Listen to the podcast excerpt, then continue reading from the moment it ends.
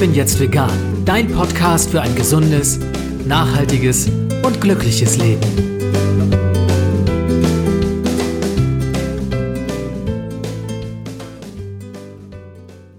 Hey und herzlich willkommen zum Ich bin jetzt vegan Podcast. Mein Name ist Jens Herndorf und ich freue mich, dass du auch in dieser Episode wieder dabei bist.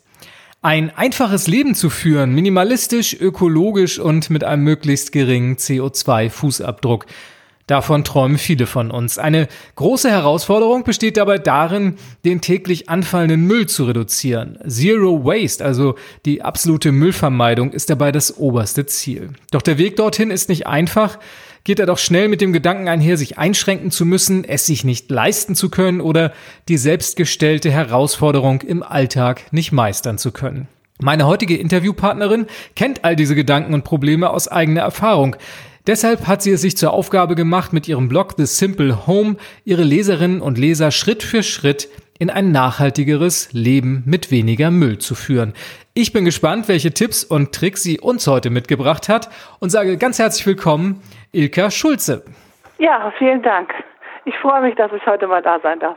Hallo Ilka, ich kann jetzt nicht mit dem Interview anfangen, ohne dass wir kurz erklären, was wir gerade für eine Odyssee hinter uns gebracht haben. Also es war nicht ganz einfach, die Verbindung auf die Beine zu stellen. Ja, sozusagen. Also man kann ja dazu sagen, ich komme vom Land und wenn ich sage, ich komme vom Land, dann meine ich wirklich, ich komme vom Land. In unserem Dorf gibt es mehr Kühe als Einwohner. Und wir haben einfach noch kein funktionierendes Glasfaserkabel. Und naja, das hat uns gerade vor ein paar technische Schwierigkeiten gestellt, könnte man so sagen. Es klingt aber irgendwie total toll. Das ist so ein bisschen so, als wenn ich mit Burkina Faso telefonieren würde 1978. Also es klingt wie in den frühen Tagen des Rundfunks, aber ich finde es gerade total romantisch. Ja, es hat hier auch so ein bisschen Bullaby-Flair. Die Schule von meinem Sohn, die ist, das sind 50 Schüler und die sagen sich mit den Lehrern, die duzen sich alle und jeder kennt jeden. Und also es ist hier wirklich so ein bisschen, ja, wo der, wo der Hase und der Fuchs sich gute Nacht sagen oder so, ne?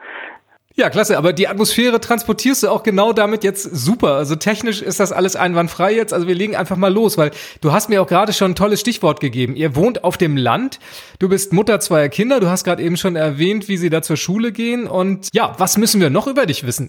Ja, also ich bin zum Beispiel auch chronisch krank. Das möchte ich an dieser Stelle deshalb erwähnen, weil also wir leben nicht 100% Zero Waste, aber wir leben so Zero Waste, wie es möglich ist.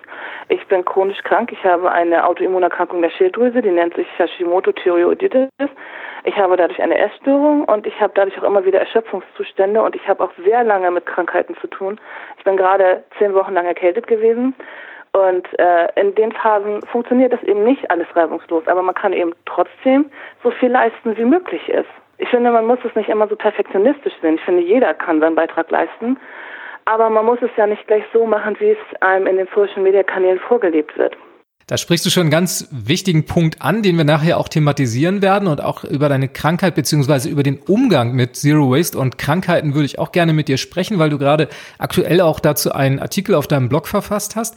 Meine Hörerinnen und Hörer würden gerne im Vorwege noch ein bisschen mehr über dich erfahren. Erzähl uns genau, wo lebst du und wie kam es zu der ökologischen Orientierung, die du heute ja auf deinem Blog auch deinen Leserinnen und Lesern nahebringst? Ähm, ich bin hier aufgewachsen, wo ich jetzt wohne und mein Mann und ich ich bin ja dann später nach Hamburg gezogen, als ich meine Ausbildung gemacht habe.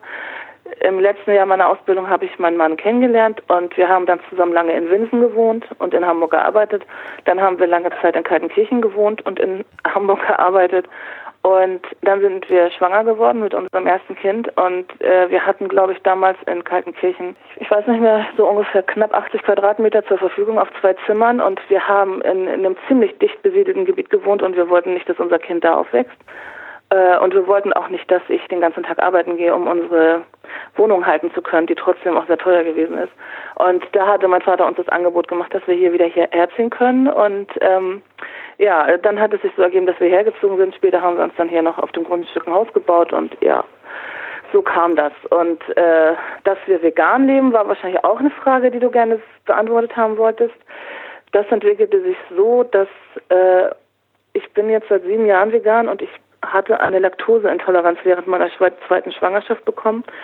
Und ich habe auch damals immer wieder unter Schmerzen gelitten und wusste aber nicht, wo die herkamen. Und die Ärzte wussten das auch ehrlich gesagt auch nicht. Und da war gerade so dieser vegane Hype mit Attila Hildmann. Und ich glaube, Alicia Silverstone hatte damals auch gerade ihr Kind Diet rausgebracht und da hatte ich viele Informationen dann zur veganen Ernährung aufgenommen und dann hatte ich mit meiner Frauenärztin abgesprochen, dass ich die Umstellung während der Schwangerschaft gemacht habe und ja, dabei bin ich dann auch geblieben.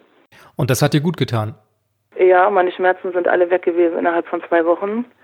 Äh, mit der Laktoseintoleranz hatte ich dann natürlich keine Probleme mehr.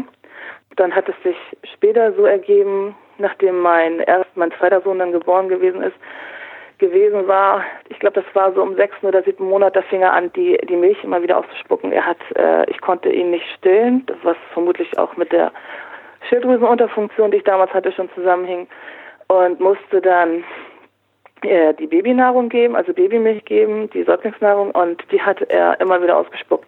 Wir haben alles durchprobiert, was das Sortiment damals hatte, von HA-Nahrung bis, ich glaube, wir haben sogar irgendwo mal äh, Sojanahrung gefunden.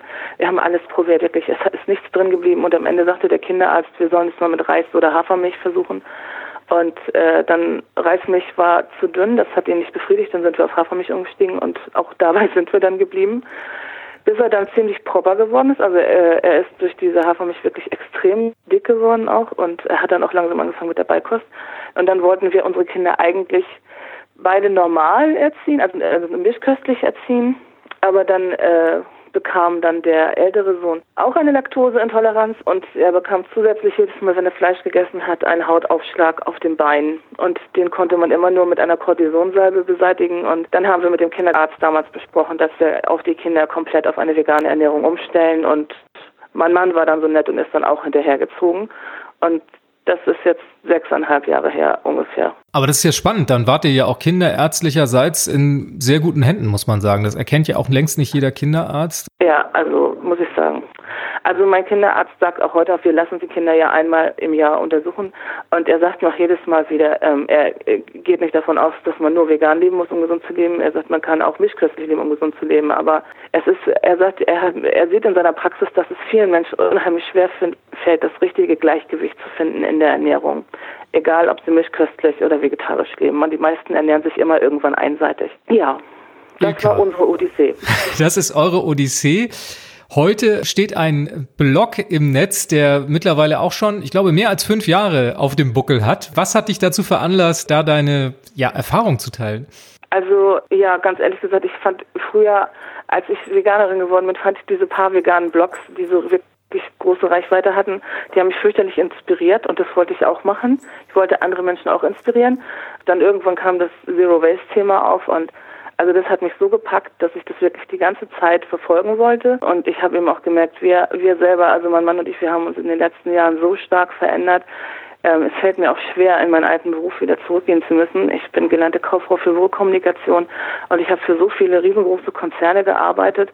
Und ähm, ich, ich will für die einfach, also ich will nicht mehr für die arbeiten, weil ich weiß, dass die, dass ich das nicht mehr mit meinen jetzigen äh, ich könnte es mit mir nicht mehr vereinbaren, sagen wir es nur so. und äh, darum habe ich den Blog jetzt auch wieder, betreibe ich den aktiver und äh, wünsche mir halt eben, dass ich auf der Ebene mir irgendwas selber aufstellen kann in der Selbstständigkeit.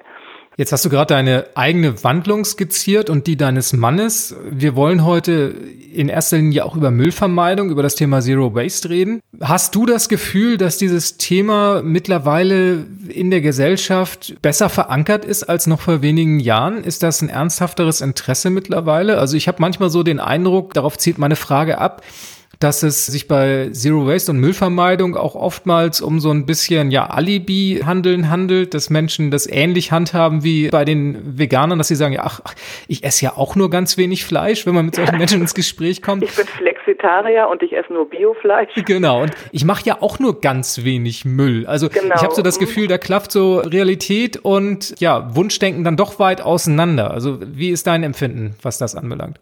Also ich habe so ein bisschen das Gefühl, vor allem, dass äh, dass die Müllvermeider so irgendwie die neuen Veganer geworden sind. Also damals, als ich vegan gelebt habe, da habe ich in einer Tür Veganerwitze gehört oder es sind unter jedem Beitrag, der ein bisschen mehr Reichweite hatte, gab es dann immer diese endlos langen Diskussionen, die es teilweise auch noch gibt zwischen Mischköstlern und Vegetariern oder beziehungsweise Veganern. Und ich habe das Gefühl, das ist jetzt auch so ein bisschen auf die auf die Zero Waste Szene übergeschwappt. Und äh, wenn man dann auch noch Zero Waste und vegan ist, dann ist man der absolute Buhmann. Also dieses Gutmensch-Bild schlechthin, das kommt total schlecht an.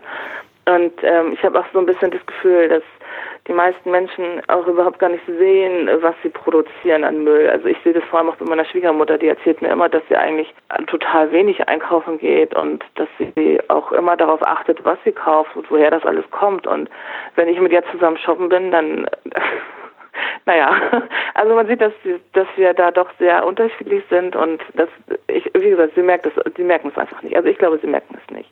Und ich sehe auch in meinem Freundeskreis, dass viele Menschen mich auch immer mit hochgezogenen Augenbrauen angucken, wenn sie unsere Edelstahlbehälter und äh, Flaschen auspacken. Und wenn ich dann sage, ich möchte einfach nicht, dass meine Kinder ihre, ihr Essen und ihr Trinken aus Plastikdosen bzw. Flaschen äh, trinken, weil das überwiegend alles BPA belastet ist und selbst wenn es nicht BPA belastet ist, kommen halt eben immer Mikroplastik äh, mit, mit raus aus den Behältern und es ist halt eben auch so, dass es nicht abbaubar ist, sodass es die Umwelt schädigt und so weiter und so fort. Und dann, dann sind alle immer ein bisschen ja, das, die Reaktionen sind unterschiedlich. Einige sind dann interessiert und sagen, oh, das wusste ich überhaupt nicht. Und andere sagen, ja, aber das ist ja nicht so schlimm. Und, und wenn du das jetzt so siehst, dann kannst du ja im Prinzip gar nichts mehr essen und gar nichts mehr kaufen. Und diese ganzen Diskussionen erinnern mich sehr an die Diskussion, die Veganer früher mit normalen Menschen, also mit Nichtchristern führen mussten, beziehungsweise die ich führen musste.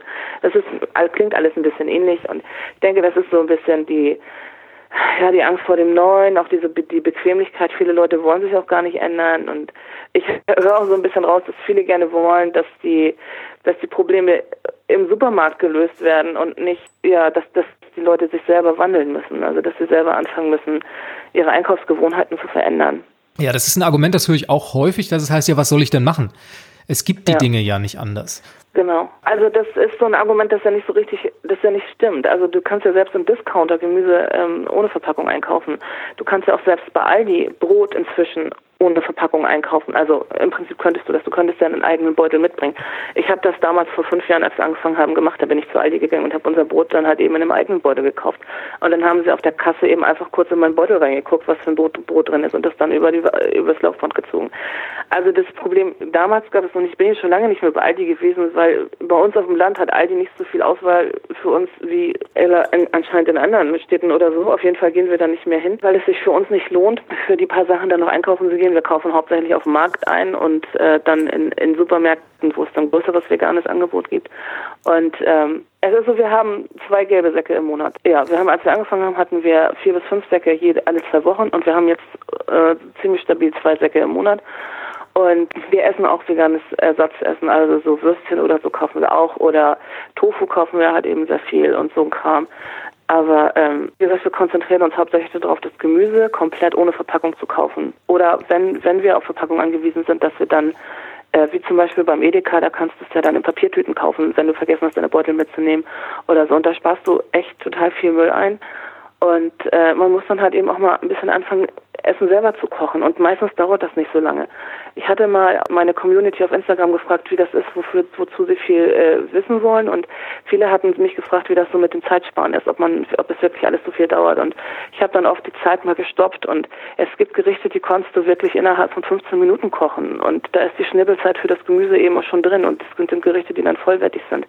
Mit Hülsenfrüchten, Gemüse und halt noch einer Getreidebeilage man, man muss das eben einfach alles mal ausprobieren und mal ein bisschen mehr neue Ideen auch äh, einfließen lassen. Da waren jetzt schon ganz viele konkrete Tipps und Hinweise drin, was ich ganz toll finde. Ich würde nur ganz kurz noch mal einen ganz kleinen Schritt zurück machen. Du hast schon so ein klein bisschen eure persönliche Müllbilanz erwähnt. Da würde ich auch gerne nachher noch mal ein bisschen mehr drüber mit dir reden.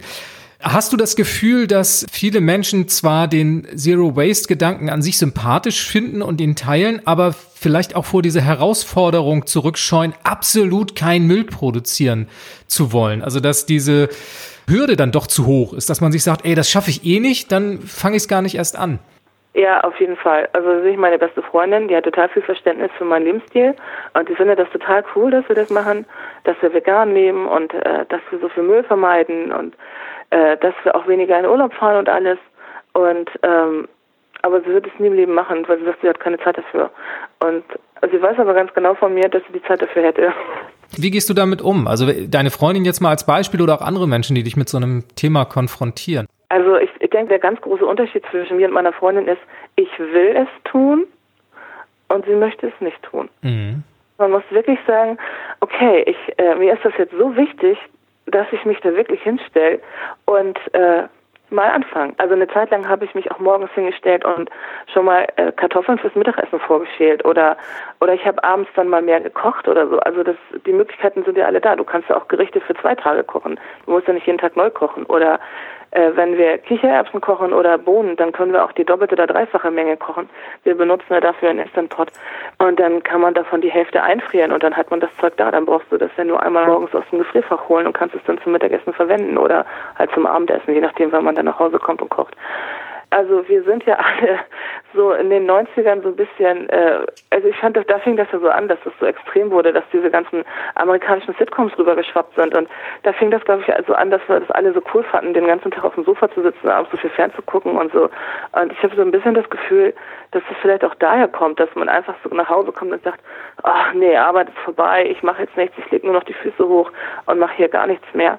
Und äh, meistens hat man, also man, man ist ja eigentlich gar nicht so extrem erschöpft, wenn man nach Hause kommt. Also ich war es damals auf jeden Fall nicht, bevor ich aufgehört habe zu arbeiten.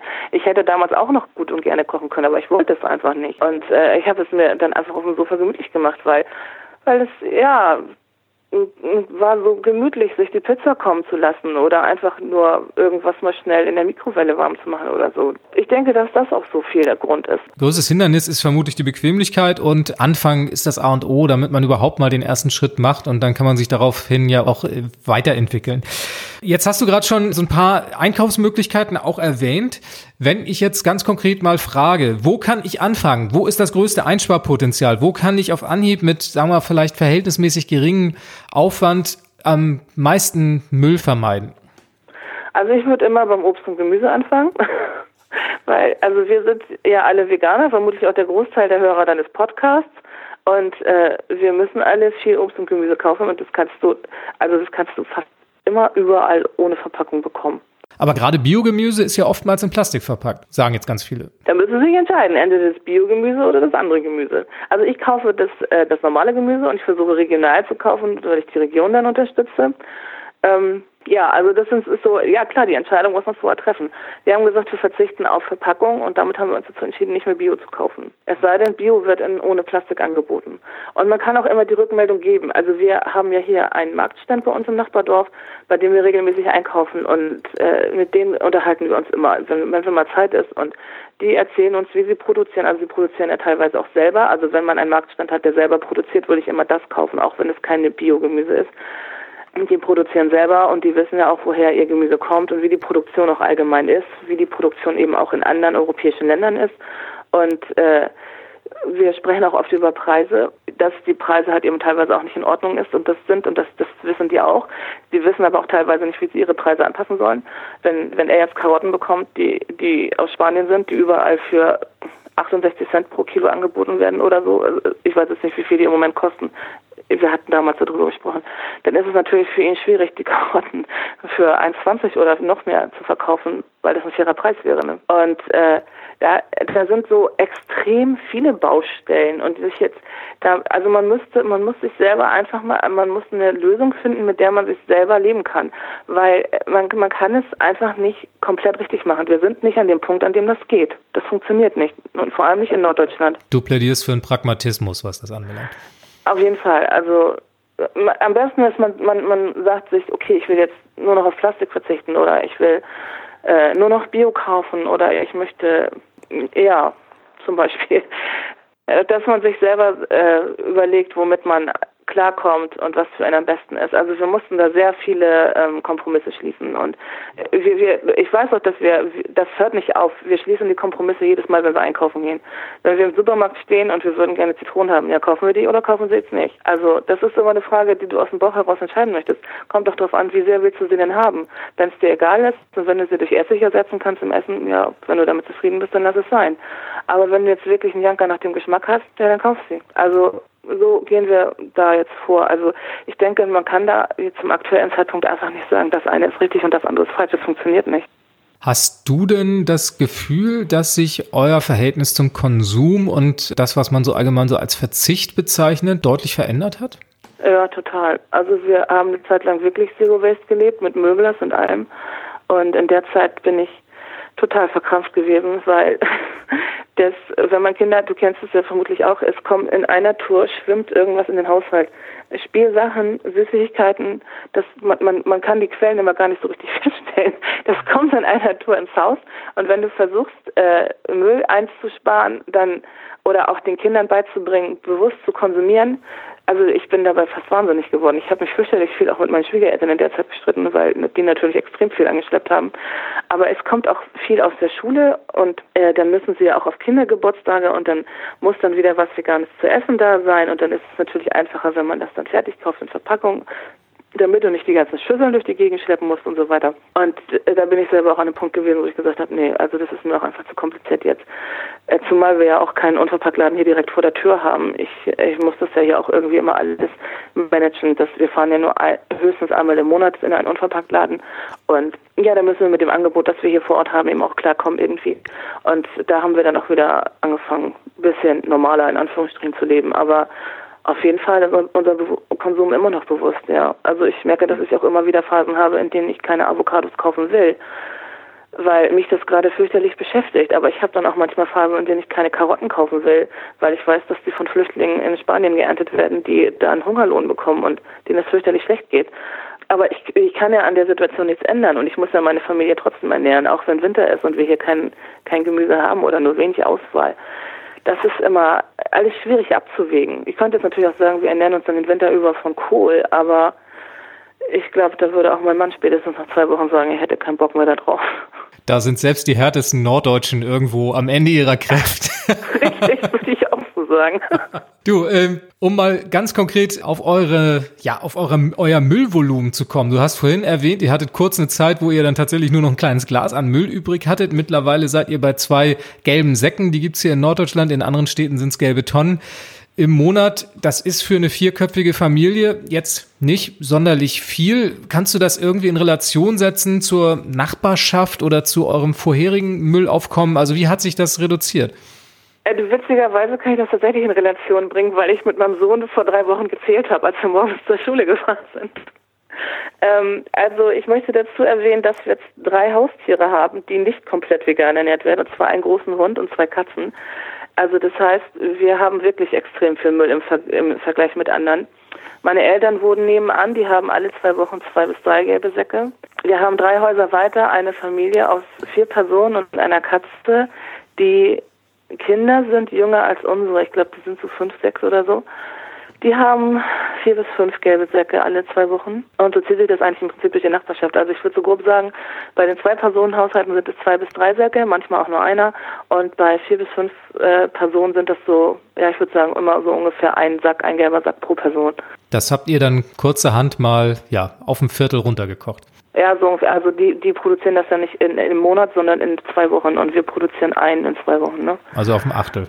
Wahnsinn. Auf ein Achtel mhm. ja. Das deckt sich mit meinen Erfahrungen. Also meine Frau und ich, wir versuchen auch seit einiger Zeit unseren Müll sehr deutlich zu reduzieren und wir sind mittlerweile so weit, dass der gelbe Sack, der bei uns alle zwei Wochen abgeholt wird und früher auch regelmäßig voll war, mittlerweile ja noch ein Fünftel so voll ist. Ne? Also das hat sich wirklich ja. immens reduziert und ich muss sagen, wir müssen einiges besser planen als in der Vergangenheit, aber ich ja. kann nicht sagen, dass wir mhm. jetzt über einen Verlust an Lebensqualität oder sowas reden. Das hat sich definitiv nicht zum Negativen verändert. Nee, das haben wir auch so beobachtet. Also, äh, man, also als wir wirklich dieses eine Möbel nur hatten, da, da musstest du wirklich die ganze Zeit planen. Also anders hat das nicht funktioniert. Und wenn wir uns nicht an den Plan gehalten haben, haben wir sofort mehr Müll gehabt. Und ähm, jetzt, wo wir uns eben erlauben, ein bisschen mehr Müll zu haben, wir sind ja auch jetzt inzwischen total eingefahren auf äh, also du hast ja dann irgendwann deine Lokalitäten, auf die du dich verlassen kannst, wo du dann unverpackt einkaufen kannst. Also wir kaufen viel in den Rewe-Märkten und in den Edeka-Märkten und eben auch in Unverpacktläden. Und äh, das kann man sich so ganz gut zusammen kombinieren, wenn man wenn man das raus hat. Und dann hat man auch irgendwann so seinen eigenen Rhythmus und weiß, wie viele Mengen man ungefähr braucht und wann die, wenn man so einmal im, im Monat oder einmal in acht Wochen in Unverpacktladen fährt und sich dann größere Mengen zulegt. Man weiß ja dann irgendwann, wie viel man braucht ungefähr. Und ich habe auch nicht das Gefühl, dass wir jetzt äh, irgendwie viel vermissen. Also die Kinder haben jetzt zum Beispiel über den Sommer auch echt viel veganes Eis gegessen, aber das ist in der Summe nicht weiter aufgefallen, was den Müll angeht. Oder ja, dass wir dann halt eben auch, wenn wir mal Lust darauf haben, mal eben zum Dönerladen fahren und eben einen Döner essen oder sowas, ohne jetzt ein schlechtes Gewissen haben zu müssen. Also das, ich finde, das gehört zum Leben dazu und es ist sobald die Leute anfangen, äh, sich dabei schlecht zu fühlen oder das Gefühl zu haben, permanent verzichten zu müssen, funktioniert das eben auch einfach nicht mehr. Man, man sieht dann halt eben einfach nur noch schwarz und alles ist doof und dann schmeißt man eigentlich schneller das Handtuch, als wenn man sich gestattet, äh, einfach nur mal alles so ein bisschen zu probieren oder, oder alles nur zur Hälfte durchzuziehen. Das wird ja schon reichen. Also ich denke, das würde, wenn, wenn alle wenigstens so ein bisschen darauf achten, dann wäre ja auch schon wirklich viel getan. Jetzt sind wir als Veganerinnen und Veganer dann nochmal eine ganz spezielle Spezies. Ich wurde dann neulich auch gefragt, sag mal Jens, wie machst du das eigentlich? Lebst vegan und dann noch müllfrei oder müllvermeidend? Das geht doch gar nicht. Ähm, was ist deine Antwort darauf? Naja, es funktioniert schon. Was ist das Geheimnis? Teil es mit uns. Ich werde auch gleich meinen Teil dazu beitragen. Was also das Geheimnis ist, ja, äh, man soll ja als Veganer, als, du hast dich ja als Veganer vermutlich auch schon viel weitergebildet, was äh, die Grundlagen der veganen Ernährung sein sollten, also die gesunden Grundlagen der veganen Ernährung. Und da wird ja immer wieder aufgezählt Obst, Gemüse, Getreide und Hülsenfrüchte. Und das sind vier, vier Lebensmittelgruppen, die komplett verpackungsfrei zu kriegen sind. Volltreffer. Ja, total. Wenn wir das ganze Convenience Food weglassen würden, dann würden wir keinen Müll mehr produzieren. Ich glaube, das ist genau der Punkt und da haben, glaube ich, auch die allermeisten Menschen Probleme, weil Veganismus dann häufig natürlich auch mit veganen Ersatzprodukten in Verbindung gebracht wird und man geht dann durch den Supermarkt und sieht, ah, guck mal, der Tofu ist doch in Plastik und da diese veganen Würstchen und ne, alles andere auch. Ja, genau. Und ganz viele vegane Ersatzprodukte sind ja leider auch ziemlich übel verpackt, wie ich finde. Also doppelt und dreifach, oft in zu großen Verpackungen und dann kann man schnell auf diese Idee kommen und der Hauptpunkt, an dem sich diese Frage damals auch aufmachte, war der, dass ja auch Hafer Hafermilch und alle Pflanzenmilch ja in Tetrapacks äh, nur zu bekommen ist. Und äh, klar, kann man auch selber machen. Richtig, die kann man selber machen und vor allem man braucht sie auch nicht unbedingt. Also genauso auch wie veganen Joghurt. Also wir sind eigentlich nicht dazu geboren worden, Joghurt zu essen und wir brauchen auch keinen veganen Joghurt. Klar, wir kaufen auch veganen Joghurt und essen den, aber im Prinzip der Körper braucht ihn nicht. Also wenn du es auf das runter reduzierst, was der Körper wirklich braucht, würde man verpackungsfrei gut durchs Leben kommen. Und das zweite Argument, beziehungsweise eine weitere Frage, die dann immer kommt, ist, ist das nicht unheimlich teuer? Man muss doch alles in diesen Unverpacktläden kaufen und das muss man doch auch überhaupt erstmal bezahlen können. Ja, es ist auch von Unverpacktladen zu Unverpacktladen wirklich unterschiedlich mit der Preispolitik. Es kommt dann auch immer darauf an, wie viel Bio-Angebot der Unverpacktladen hat und wie viel kon konventionelles Angebot der Unverpacktladen hat. Also wir haben ja schon ein paar größere Preisunterschiede gesehen. Aber Fakt ist, wenn du dich wirklich auf diese vier Grundnahrungsmittelgruppen konzentrierst, dann ist das Einkaufen günstig. Selbst wenn du nach Biopreisen einkaufen gehst. Ich habe jetzt wirklich keine Preise im Kopf. Ich, wir bezahlen im Unverpacktladen für Nudeln auf jeden Fall mehr und wir äh, bezahlen auch für Hülsenfrüchte viel mehr, als wenn wir sie im Supermarkt kaufen würden. Aber es ist unterm Strich immer noch günstiger, wenn man Convenience Food weglässt. Wenn man im Unverpacktladen einkaufen geht und vegan lebt und auf dem Markt Gemüse einkaufen geht und Convenience-Produkte kauft, dann ist es teuer. Hast du das Gefühl, dass es da manchmal so ein bisschen auch an Wissen mangelt, dass die Leute vielleicht zu, ja, zu schnell, zu vorschnell auch zu Fertigprodukten greifen? Dass man, dass man einfach, ja, vielleicht erstmal einer Bequemlichkeit nachgeht, das ist das eine, das hatten wir vorhin ja schon so ein bisschen thematisiert, aber das andere, dass viele auch gar nicht mehr wissen, wie man eine vernünftige Mahlzeit zubereitet. Also das ist, denke ich, so, so ein äh, Kernproblem. Also ich weiß, dass viele von meinen Freundinnen das wissen, aber ich habe das Gefühl, dass die, die, äh, die jüngere Generation das überhaupt nicht mehr weiß. Ich weiß, damals, als ich zur Schule gegangen bin, wurde schon Hauswirtschaft überhaupt nicht mehr regulär unterrichtet. Es kommt jetzt aber wieder. Ich weiß, dass bei meinem Sohn jetzt, jetzt wieder unterrichtet wird.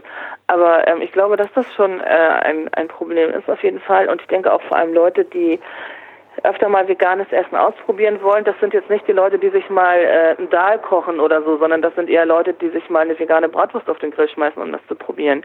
Weil man ist so genormt irgendwie. Also wenn die Mischköstler, die haben immer Kartoffeln, Gemüse und Fleisch auf dem Teller. Und wenn sie das Fleisch dann nicht mehr auf dem Teller haben, dann brauchen sie einen Ersatz für das Fleisch, anstatt ein komplett anderes Gericht zu kochen. Es gibt natürlich viele Möglichkeiten, das anders zu ersetzen. Also man könnte statt einem Fleisch dann sich auch selber ein Gemüsebratling machen oder ein Hülsenfrüchtebratling. Aber dann kommt ja wieder dazu, dass du Koch-Know-how brauchst. Und ich weiß, als wir damals die Umstellung, also als ich damals die Umstellung gemacht hatte in der Schwangerschaft und auf einmal vegan kochen musste, ich konnte zu dem Zeitpunkt nicht mal eine Mehlschwitze machen. Ich konnte das alles überhaupt gar nicht und ich wusste auch nicht, welche Kochzeiten und welches Gemüse hat.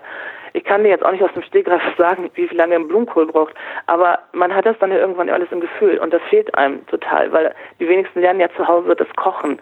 Also man muss sich das schon wieder ein bisschen aneignen, aber dafür gibt es zum Glück das Internet. Gibst du dein Kochwissen in der Familie weiter? Interessieren sich deine Kinder dafür?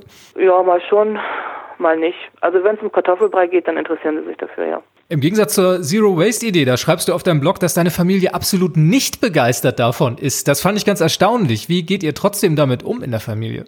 Ja, wir haben sehr viele Kompromisse. Die Kinder finden das phasenweise ganz cool. Also wenn Sie zum Beispiel sehen, wie eine Schildkröte gerade gerettet wird wegen Plastikmüll und so, äh, dann erwähne ich an der Stelle nochmal, dass wir inzwischen nicht mehr so stark dazu, äh, dafür verantwortlich sind, dass diese armen Schildkröten versehentlich Plastiktüten fressen. Dann finden Sie das ganz cool. Aber wenn es darum geht, jetzt äh, nicht den Wunschzettel so voll zu knallen, dann finden Sie das natürlich nicht mehr so klasse. Bei dem Älteren ist es inzwischen, ja, dem ist das so ein bisschen egal weil er hat jetzt auch nicht mehr so die Spielzeugwünsche, das äh, ist, da ist er jetzt so ein bisschen rausgewachsen. Aber der Kleine, der wünscht sich halt eben noch alles Mögliche. Der will immer so viel Spielzeug haben, was er unterwegs sieht und das ist dann meistens so dieses billig produzierte Zeug aus China und so. Und das fällt ihm schwer, das zu verstehen. Das sind ja auch Kinder, also wir erklären die Zusammenhänge wirklich schon, aber das ist den Kindern eigentlich ziemlich egal, ob es den Kindern in China schlecht geht. Die sehen die Kinder ja nicht. Das heißt also, Konflikte bleiben nicht aus am Ende? Nein, also bei uns bleiben die nicht aus. Aber wie gesagt, wir gehen da Kompromisse ein. Unsere Kinder kriegen ja auch Taschengeld und wir sprechen vorher darüber. Und wir achten darauf, dass die Kinder sich eben nicht konsequent neues Zeug kaufen und sie müssen regelmäßig aussortieren. Das heißt also auch gerade bei Spielzeug achtet ihr sehr drauf, sind Second-Hand-Läden für euch eine Anlaufstelle? Ja, also wir kaufen Second-Hand-Kleidung und wir kaufen auch Second-Hand-Spielzeug und Bücher. Wir sind auch eine Zeit lang in der Bücherei gewesen, aber die ist so weit weg, dass sich das für uns nicht rentiert. Wir versuchen dann Second-Hand-Bücher zu kaufen und die dann hinterher wieder irgendwie weiter zu verkaufen. Sowas, solche Sachen machen wir auf jeden Fall. Also, also aber wir machen das jetzt nicht super konsequent. Es gibt Phasen äh, oder Zeiten, da geht es einfach nicht. Ich habe zum Beispiel, meine Eltern haben letztes Jahr eine äh, ich glaube, eine ziemlich groß, ich glaube, eine größere Hochzeitfeier war das oder ein größerer Geburtstag, ich weiß es nicht mehr. Das war fürchterlich lange geplant und eine Riesenparty und ich habe, ich glaube, sechs Monate lang versucht, ein Kleid für mich zu finden, Secondhand. Und dann, ich glaube, zwei Tage vor der Veranstaltung bin ich dann einfach ins Kaufhaus gefahren und habe mir dann Neues gekauft. Also wie gesagt, man muss es nicht übers Knie brechen. Also ich finde immer, man muss so ein Maß halten, mit dem man selber klarkommt. Wenn es gut funktioniert, wenn alles reibungslos abläuft, dann finde ich diese ganzen alternativen Ideen total toll. Aber wenn es eben nicht funktioniert, soll, man sollte sich da nicht verkrampfen. Ich finde das total spannend, dass du das mit dem Hochzeitskleid erwähnst, weil ich habe den Anzug für meine standesamtliche Hochzeit habe ich auch gebraucht gekauft und die Schuhe dazu auch. Und es gibt ja heutzutage mehr denn je super Möglichkeiten gebraucht, gerade online ja, auch zu kaufen genau. und äh, auch Klamotten zu kaufen. Ich finde das braucht manchmal so ein bisschen so eine kleine Überwindung, äh, weil man es nicht anders kennt, aber für uns ist das mittlerweile zur Normalität geworden. Anderes Thema. Wir haben vorhin den Wochenmarkt erwähnt. Du hast den Unverpacktladen erwähnt. Wenn wir jetzt nochmal in Richtung Lebensmittelversorgung denken oder uns darüber unterhalten. Wenn ich solche Möglichkeiten nicht in der Nähe habe, was habe ich sonst für Möglichkeiten, Müll beim Einkaufen, beim täglichen Lebensmitteleinkauf zu vermeiden? Großverpackungen kaufen keine Einkaufstüte hinterher mitnehmen, also eigene Beutel mitbringen. Es gibt für mischköstlich lebende Menschen unterschiedliche Möglichkeiten inzwischen. Also einige Supermärkte steigen ja mit in dieses Angebot ein. Bei uns in der Region gibt es einige Märkte, die eigene Behälter anbieten, die man an der Fleisch- und Käsetheke kaufen kann. Also das ist dann so ein, so ein Pfandleihsystem. Du bezahlst die Behälter einmal und dann bekommst du dein Käse oder die Wurst oder was auch immer dann in diese Behälter rein, bringst die Behälter dann beim nächsten Einkauf gewaschen wieder mit und dann ähm, man dann beim Neukauf neue Behälter. Also man muss die kein zweites Mal bezahlen. Das finde ich ein total gutes System. Das würde ich auch super finden, wenn es vegane Angebote geben würde, die man so kaufen könnte. Man muss einfach mal so ein bisschen mit den Leuten ins Gespräch kommen, gerade so, so kleinere Läden also ich habe die Erfahrung gemacht, so, so Feinkostläden oder es gibt ja auch so eine Käseladenkette hier in Norddeutschland, ich habe vergessen, wie die heißt. Bei der muss ich für meine Oma immer Käse kaufen. Die haben auch gesagt, sie würden verpackungsfrei verkaufen. Man könnte seine Behälter mitbringen.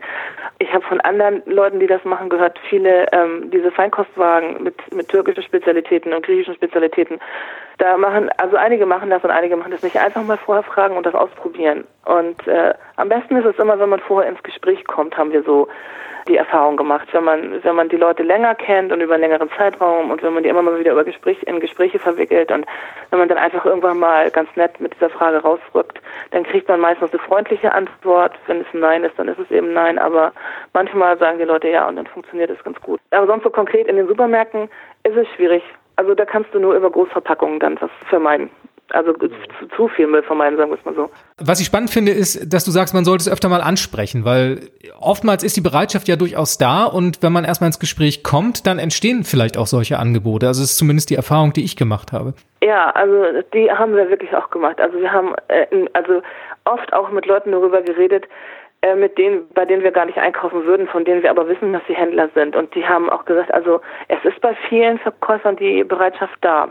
Es ist halt eben so, dass auch bei den Händlern diese Gerüchte, ich weiß nicht, ob es Gerüchte sind, ich habe das selbst nie erlebt, weil ich in dem Bereich auch nie gearbeitet habe. Aber man, man sagt ja, dass, dass sie öfter dann Probleme mit dem Gesundheitsamt bekommen hätten, wenn sie Waren lose verkauft hätten. Und äh, viele Verkäufer haben eben Angst, dass, dass sie dann ihren Job verlieren, wenn sie das machen, oder dass sie dann vom Gesundheitsamt dann einen aufgebrummt bekommen, weil sie dann derjenige gewesen sind, der dann einen Behälter über die Theke genommen hat und dann damit den Arbeitsplatz verunreinigt hat oder so. Also ich finde, da muss man auch ein bisschen ein Stück weit Verständnis für die Verkäufer auch mitbringen. Also sind ja alle auch unterschiedlich weit aufgeklärt und es gibt auch unheimlich viele unterschiedliche Vorschriften. Die sind auch, glaube ich, von Supermarkt zu Supermarkt unterschiedlich. Und es gibt auch kein einheitliches Gesetz, das das verpackungsfreie Einkaufen verbietet oder erlaubt. Ich weiß, dass es in Bayern, habe ich gerade gelesen, da ist es jetzt grundsätzlich erlaubt, aber auch nur unter bestimmten Voraussetzungen. Aber ich bin mir sicher, dass es für Schleswig-Holstein so ein Gesetz noch nicht gibt. Also ich habe es auf jeden Fall noch nicht gefunden. Wenn jetzt jemand sagt, du, dieser ganze Aufwand, der ist mir zu groß, ich habe nicht die Zeit dafür, Müll zu vermeiden. Quatsch oder hast du Verständnis dafür? Ich denke mal, ein bisschen Müll vermeiden kann jeder. Jeder kann seine, seine, seine eigenen Einkaufsbeutel mitnehmen. Also auf die, auf die Einkaufstüte kann im Prinzip jeder verzichten. Obst und Gemüse kann jeder ohne Verpackung kaufen. Jeder ist in der Lage, einen Kohlkopf ohne Verpackung mitzunehmen oder einen Kürbis. Also es gibt Sachen, die kann man ohne kaufen. Also ich denke auf jeden Fall, dass jeder dazu verpflichtet ist, seinen Anteil zu tun, weil wir alle auf dieser Welt leben und wir auch alle in 50 oder 60 Jahren noch hier leben wollen. Es ist ja im Prinzip so, wie als würde man in einer WG leben. Ne? Ich meine, alle kümmern sich darum, dass die Wohnung einigermaßen sauber ist. Und ich finde, das geht äh, um den Planeten, finde ich, geht es genauso. Da müssen wir uns auch alle zusammen drum kümmern. Und jeder sollte seinen Anteil, leisten können. Es muss nicht jeder zu 100 Prozent alles perfekt machen, aber jeder sollte wenigstens das tun, was er kann. Und wenn es halt eben ist, dass er seinen eigenen Coffee-to-go-Becher jeden Tag dabei hat oder dass er sich sein Brot im Beutel kauft statt in der Papiertüte oder dass er halt eben auf die Papiertüten in einem Supermarkt verzichtet. Ne? Jetzt hatten wir ganz zu Anfang einen Themenkomplex gestreift, der es dann nicht unbedingt einfach macht, beziehungsweise teilweise sogar unmöglich auf Verpackungen zu verzichten. Und da geht es um Krankheit. Du hast jetzt gerade auf deinem Blog auch einen Artikel dazu veröffentlicht. Da kommt man nicht nur körperlich, sondern auch was die Müllvermeidung anbelangt, sehr an seine Grenzen. Was sind so deine Erfahrungen, die du jetzt in jüngster Zeit gemacht hast? Oh Gott, meine Erfahrungen, die ich in jüngster Zeit gemacht habe, sind, wenn ich meinen Mann nicht gehabt hätte, dann wäre hier gar nichts mehr gelaufen. Und äh, mein Mann musste, während ich krank war, also ich habe zwei Wochen lang nur gelegen mit, mit Fieber und äh, konnte mich schwer bewegen. Ich hatte in der Zeit auch Atemnot gehabt. Das heißt, wenn ich vom Sofa in die Küche gelaufen bin, habe ich schon keine Luft mehr bekommen. Also ich konnte überhaupt nichts machen. Ich konnte ihn auch nicht unterstützen oder so.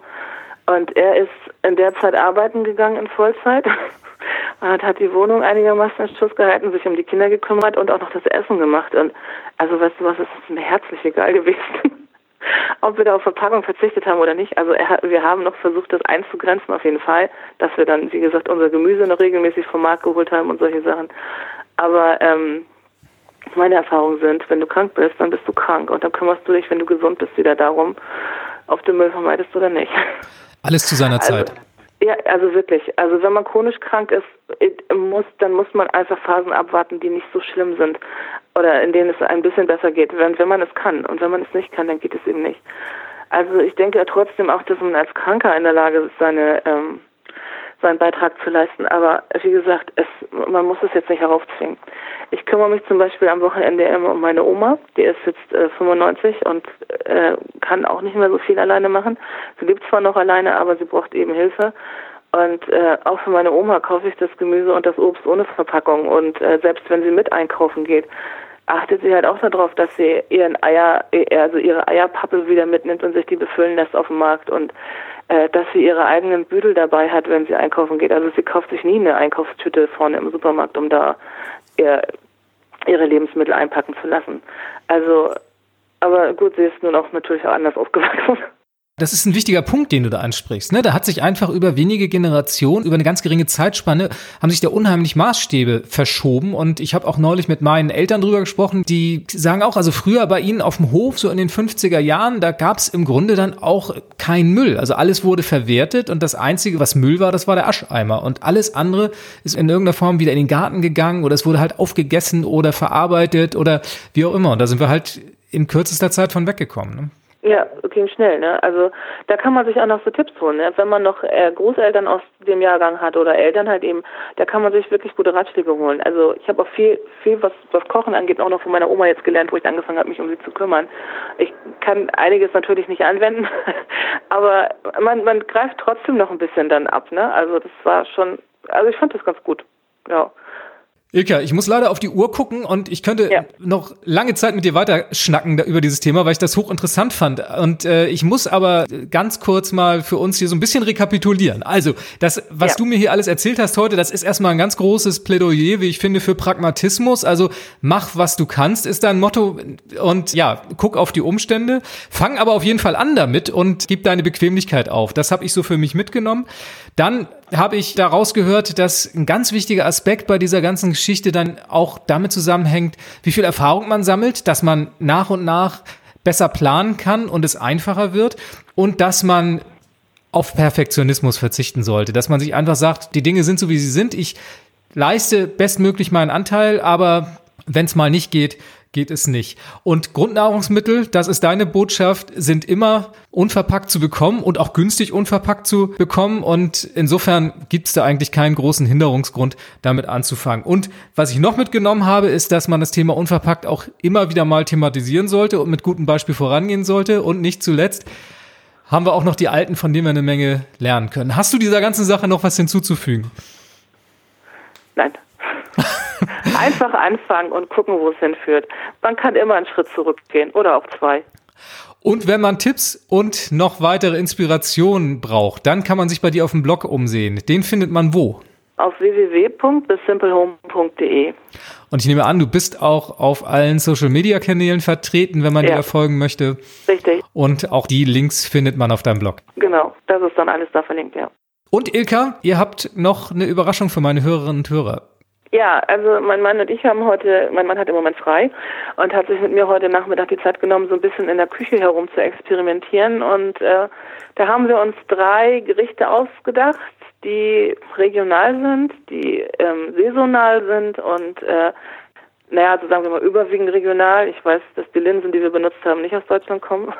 Aber also wir haben das versucht, so einfach wie möglich zu halten und alle Zutaten, die wir benutzt haben, haben wir unverpackt gekauft oder äh, es gibt Alternativen in Glasverpackung beziehungsweise in Pappe. Das würde ich dann aber auch kennzeichnen in Rezepten und ja, wir hatten uns gedacht, das ist, das macht den Einstieg vielleicht ein bisschen einfacher, dass man so eine Idee hat, was man anfangen kann mit diesen vier Grundnahrungsmitteln, die ich genannt hatte. Das finde ich total toll. Den Link dazu, den packe ich mit in den Blogartikel rein und ja, prima Idee. Ilka, ganz, ganz herzlichen Dank. Ich bedanke mich für deine Zeit, für die tollen Einblicke. Wir haben eine Menge Tipps mitgenommen und ich wünsche dir weiterhin alles Gute für deinen Blog und auch für deinen Zero Waste und veganen Weg. Danke, das wünsche ich dir auf jeden Fall auch für deinen Weg. Alle Links und Infos zu dieser Folge findest du bei mir auf dem Blog unter www.ichbinjetztvegan.de slash podcast 033 für die mittlerweile 33. Episode. Und ansonsten freue ich mich natürlich über dein Feedback per Mail oder auch in den Kommentaren zu den Social Media Posts dieser Episode. Das war's von meiner Seite. Mein Name ist Jens Herrndorf und ich freue mich, wenn du auch nächsten Monat wieder dabei bist. Bis denn. Tschüss. Das war Ich bin jetzt vegan, dein Podcast rund um ein gesundes, nachhaltiges und glückliches Leben. Wenn du Lust hast, schau doch auch mal auf meinem Blog vorbei. Unter www.ichbinjetztvegan.de findest du jede Menge Informationen rund um ein veganes Leben. Ich freue mich auf dich.